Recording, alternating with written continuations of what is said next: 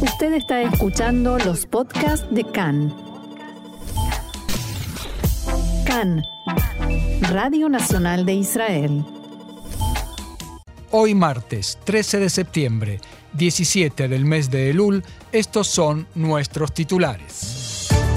Alemania y Estados Unidos desestiman explícitamente un acuerdo con Irán en el corto plazo. Pastor judío herido gravemente por un palestino en un ataque al sur del monte Hebrón. Resurge la lista Abaita Yehudit y el sionismo religioso con Ayelet Shaked como su líder.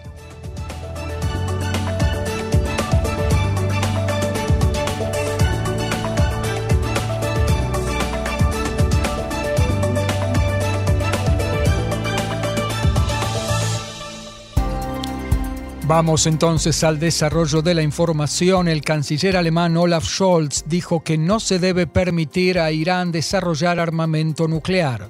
Agregó que un acuerdo que restrinja el programa nuclear iraní es lo correcto, pero al parecer un acuerdo tal no será firmado en el corto plazo debido a la posición de Teherán. Scholz hizo estas declaraciones durante su encuentro con el primer ministro Yair Lapid en el despacho del canciller en Berlín. Lapid dijo que el vínculo profundo entre Israel y Alemania son una prueba de que la humanidad siempre tiene poder de elección. Abro comillas, el mal puede reemplazar la amistad, la criminalidad puede reemplazar la generosidad humana y la capacidad de cooperación. En el centro de la agenda del encuentro estuvo, como era natural, el programa nuclear iraní. Luego de la reunión, ambos líderes visitaron la casa de la conferencia de Wannsee en Berlín, donde tuvo lugar hace 80 años la fatídica reunión en la que los nazis decidieron concretar la solución final, el programa para el exterminio total de los judíos de Europa. Hoy en día el lugar es un monumento y un museo del holocausto. A ellos se sumaron cinco sobrevivientes de la Shoah que llegaron como parte de la delegación del Premier Lapid. Estados Unidos se sumó a la Alemania y dijo que no es razonable que el acuerdo nuclear con Irán se firme en el corto plazo. El secretario de Estado norteamericano Anthony Blinken agregó durante una visita en México que Teherán no está dispuesto o no puede hacer lo necesario para llegar a un acuerdo. Según una fuente gubernamental, Israel presentó a los norteamericanos y los europeos nueva información de inteligencia que echa por tierra la confianza que tenían en los iraníes. Esta información demuestra que los iraníes los están engañando y que continúan a toda velocidad con su programa nuclear, al tiempo que mantienen negociaciones con ellos. Irán fabrica en más de 10 instalaciones sirias misiles de alta precisión y avanzados medios de combate para la organización Hezbollah y otras milicias pro-iraníes. Así lo reveló el ministro de Defensa Benny Gantz en una convención del matutino Jerusalem Post en Jerusalén, en Nueva York. Para ello, Irán utiliza instalaciones de la industria militar siria, entre ellos una instalación subterránea en Misyaf. Según fuentes extranjeras, Israel atacó desde el aire este sitio varias veces en los últimos años. Gantz indicó que Irán construye en Siria fábricas terroristas para sus necesidades y últimamente comenzó a construir una infraestructura similar también en Yemen y en el Líbano. En el tema del programa nuclear iraní, Gantz estimó que el régimen en Teherán es capaz de fabricar en unas pocas semanas el material suficiente para tres bombas atómicas. Más cerca nuestro, la tensión en Judea y Samaria. El primer ministro Yair Lapid convocó a una reunión de planificación de seguridad con vistas a las altas fiestas, Rosh Hashanah, el Año Nuevo Judío, Yom Kippur, el Día del Perdón, y Sukkot, la fiesta de los tabernáculos. En la reunión participaron el ministro de Seguridad Pública, Omer Barlev, y los jefes de la policía y el Servicio de Seguridad General, el Shin Bet. Entre los principales temas tratados estuvo el del ascenso al monte del templo por parte de judíos durante las festividades. Junto al asentamiento Jabat Maón en el sur del monte Hebrón fue atacado anoche un pastor judío con golpes de asada, un elemento de agricultura parecido a una pala, en la cabeza provocándole heridas graves. El palestino fue arrestado bajo sospecha de agresión. El hecho ocurrió durante una trifulca entre dos pastores judíos y un numeroso grupo de palestinos. Según fuentes palestinas, uno de los colonos disparó al aire y un palestino resultó levemente herido. Política ahora y los preparativos para este jueves, último plazo para presentar las listas de candidatos a las próximas elecciones el primero de noviembre. Ayel Chaked y el partido Abaita Yehudi firmaron un acuerdo para postularse en las elecciones como Frente Unido. Chaked lo encabezará y elegirá al tercero y al quinto candidato en la lista. El nombre de la lista será Abaita Yehudi, el hogar judío, que ya existía en el pasado y también conservará su letra en las boletas en las urnas, la letra Bet. El acuerdo está sujeto a la aprobación del Comité Central de Abaita Yehudi. A la firma del acuerdo, dijo Shaked, estoy feliz de que hayamos logrado reconstruir un hogar para el sionismo religioso y para la derecha responsable en Israel. Trabajaremos juntos para formar un gobierno amplio, de derecha y estable. El líder de Abaita Yehudi, Yossi Brodny, dijo que es un nuevo comienzo para el sector religioso nacional y para la derecha en Israel. El diputado Amir Ohana del Likud dijo al respecto que no existe posibilidad alguna de que Ayel Chaked pase el umbral mínimo de votos y no cree que sea una candidata relevante. En diálogo con Khan dijo Ohana que todo voto que se le dé a Shaked irá directo al bote de la basura. También el líder de Otzma Yehudit, el diputado Itamar Ben-Gvir, atacó a la ministra Shaked y dijo que es imposible creerle, luego de haber incumplido tantas promesas en el último año y medio, por ejemplo, de que no permitiría que Yair Lapid fuera primer ministro y que no formaría coalición con los hermanos musulmanes ni con Meretz. La titular del partido Abodá, Merav Mijaeli, llamó al primer ministro Yair Lapid a cesar las rencillas internas con sus aliados en sus intentos de lograr una fusión entre Abodá y Meretz y comenzar a trabajar juntos y en cooperación. En diálogo con Khan, la ministra de Transporte Mijaeli reiteró que la unión entre Abodá y Meretz no hace crecer el bloque de Lapid, sino que lo debilita. El que dice lo contrario no está diciendo la verdad, dijo Mijaeli. Agregó que el bloque debe comenzar a enfrentar al verdadero rival, Benjamin Netanyahu, que prometió ayer a los ultraortodoxos que no tendrán que impartir materias oficiales en la escuela, condenando así a los niños de esas comunidades a largos años de dificultades en la vida y atentando así contra el futuro del Estado de Israel. También de Gelatorá y Agudat Israel, los dos partidos ultraortodoxos ashkenazíes resolvieron su principal disputa que amenazaba la integridad de su frente, Yahadut Torah. La principal piedra de conflicto era la oposición del grupo hasídico Belz a introducir, como decíamos antes, materias oficiales en las escuelas de su movimiento, tales como matemática, inglés y otras. Según el acuerdo al que llegaron, se congela el plan de introducir estos estudios oficiales frente al Ministerio de Educación. El líder de la oposición, Benjamin Netanyahu, les prometió que, a cambio de unirse, esa agrupación hasídica recibirá un presupuesto regularizado por parte del gobierno si se forma un gobierno de derecha con los Haredim, los ultraortodoxos y desde ya Benjamin Netanyahu a la cabeza.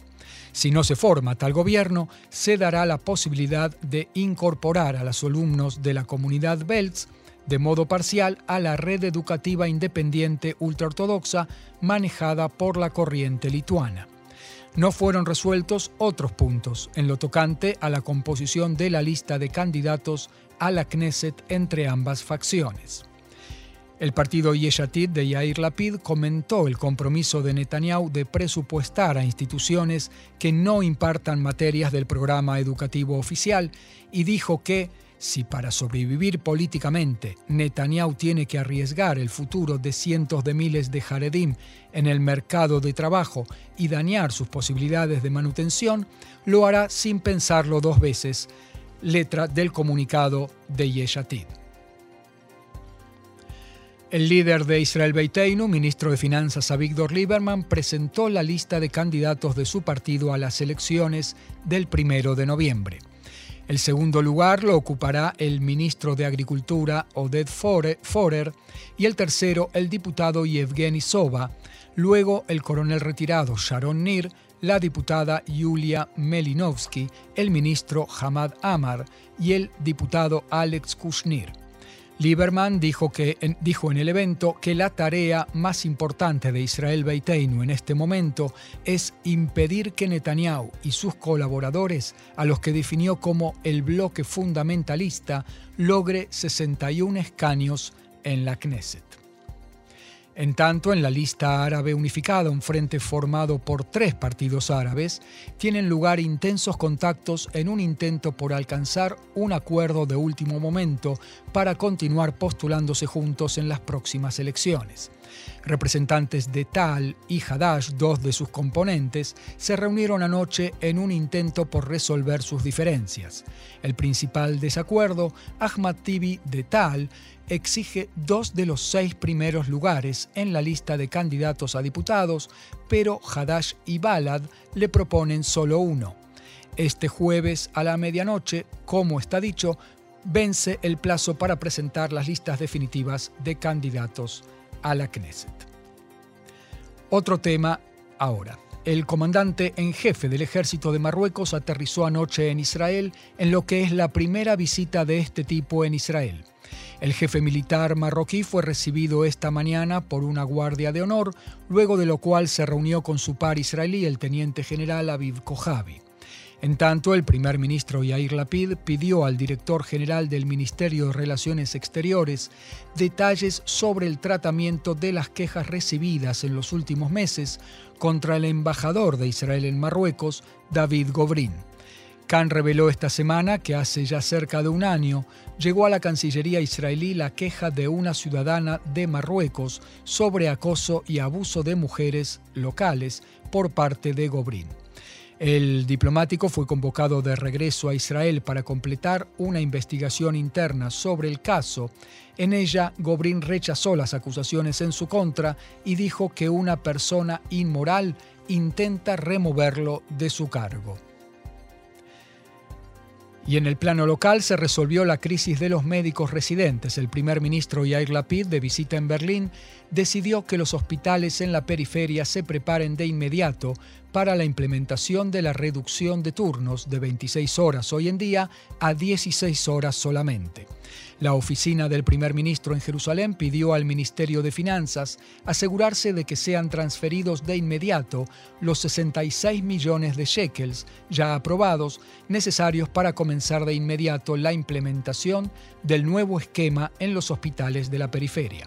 A raíz de este desarrollo, luego de dialogar telefónicamente con el Premier y de reunirse con la directora general de su despacho, la titular de la Organización de Médicos Residentes, Mirsham, doctora Ray Beaton, decidió retirar las cartas de renuncia que habían presentado cientos de médicos residentes. El primer ministro dijo en el comunicado que dio a conocer, los turnos de los residentes no son normales, sus condiciones para tomar decisiones de vida y muerte son imposibles. Me he comprometido a que haremos todo lo posible para reducir los tiempos. Convocamos para el tema a las, a mutuales médicas y a los hospitales. El ministro de Salud, Nitzan Orovitz, y la titular de la Organización de Médicos Residentes llaman al Ministerio de Finanzas a transferir de inmediato los 66 millones de shekels necesarios para poner en plan, el plan en marcha y que ya habían sido aprobados y asignados. En paralelo, la ministra de Economía, Orna Barbibay, envió una carta a los directores de hospitales en todo el país en la que autoriza a todo hospital capaz de prepararse ya ahora para reducir los turnos, comenzar con el cambio de inmediato y no esperar un año como se había decidido antes. En tanto, el gremio médico, organización que compite con la, Asociación de Médicos Residentes Mirsham, se opone al acuerdo y se propone efectuar un día de huelga en los hospitales de la periferia en protesta por el acuerdo firmado con los médicos residentes. En ese gremio sostienen que se trata de un acuerdo unilateral en el que no existe un presupuesto acorde ni nuevos puestos y su implementación perjudicará a la periferia. La guerra en Ucrania ahora. El presidente de ese país, Volodymyr Zelensky, dijo que su ejército reconquistó desde principios de mes un territorio de unos 6.000 kilómetros cuadrados que habían caído en manos de Rusia durante la guerra. Se trata del territorio al sur y al este del país. El alto mando del ejército ucraniano informó que sus efectivos lograron retomar decenas de aldeas y ciudades en la región en cuestión. En tanto, una alta fuente en el ejército norteamericano dijo que Estados Unidos estima que las fuerzas rusas renunciaron en gran medida a sus logros en la zona de Kharkiv y que muchos de ellos salieron de Ucrania cruzando la frontera de regreso a territorio ruso. Hoy comienza en Estrasburgo, Alemania, la Convención Internacional del Parlamento Europeo sobre la restitución de bienes que fueron saqueados durante la Segunda Guerra Mundial, en especial a los judíos que fueron deportados para su exterminio en los campos de concentración. El evento es preámbulo de un congreso más multitudinario aún que tendrá lugar en Praga, República Checa, en noviembre. En diálogo con Khan, la titular del Centro de Organizaciones de Sobrevivientes de la Shoah y secretaria de la Organización Judía Mundial para la Restitución de Bienes, Coleta Vital, dijo que nosotros luchamos por la restitución de bienes, en su mayoría comunitarios pero también particulares, ya desde 1992, de hecho desde la caída de la cortina de hierro, cuando comenzó un proceso de democratización en los países de Europa Oriental. Parte de esos países cooperan más, otros menos, como por ejemplo Polonia, que se niega rotundamente a restituir bienes particulares, aunque sí restituyó algunos bienes comunitarios. Avital aclaró que, abro comillas, todos los bienes comunitarios que son restituidos permanecen de hecho en manos de las pequeñas comunidades judías locales para ayudarlas a recomponerse y mantener sus actividades. Un caso especial es el de Francia, donde se reveló que miles de apartamentos particulares habían sido arrebatados a judíos que fueron deportados a Auschwitz y Francia como país se sumó tarde al espíritu de restitución. Coleta Vital, sin embargo, aclara que Francia hoy es uno de los países que más bienes han devuelto. Ya desde los años 90 se formó una gran comisión con nueve jueces y, se, y restituyeron de modo contundente bienes a sus dueños o sus herederos. En Francia también fue mucho más fácil detectar esos bienes, explicó, porque estaban todos registrados en las municipalidades. Y si se detectan más apartamentos, estoy segura que se restituirán también. Otro país con el que hasta el momento la Organización de Restitución de Bienes no había, tenido contacto en este tema y que ahora se ha logrado un acuerdo es Luxemburgo. Allí, explica Vital, existía una comunidad judía muy pequeña, por años nadie se ocupó de ella y hace más o menos un año y medio con la cooperación de la comunidad judía actual y del embajador israelí en Bélgica, llegamos a un acuerdo y se creó una fundación para ayudar a los sobrevivientes de la Shoah a recuperar sus bienes. Así que hay países que cooperan más y otros que cooperan menos. Avital agregó que el papel de la comunidad internacional, de los estados, de sus parlamentos, es muy importante. El ejemplo es Estados Unidos, donde el Congreso sancionó hace algunos años una ley que obliga a la De Estado norteamericana a presentar una vez por año al Congreso un informe de qué ocurre en cada uno de los países en el tema. Con respecto a las obras de arte arrebatadas a judíos en la Segunda Guerra Mundial, Avital señaló que se calcula en unas 100.000 las obras de arte que se encuentran en Europa, la mayoría de ellas en museos. Esta semana me reuniré en Alemania con el ministro de Cultura de ese país sobre el tema. Alemania hizo mucho en esta área. Francia también comenzó, incluso sancionó una ley hace algunos meses sobre el tema de las obras de arte.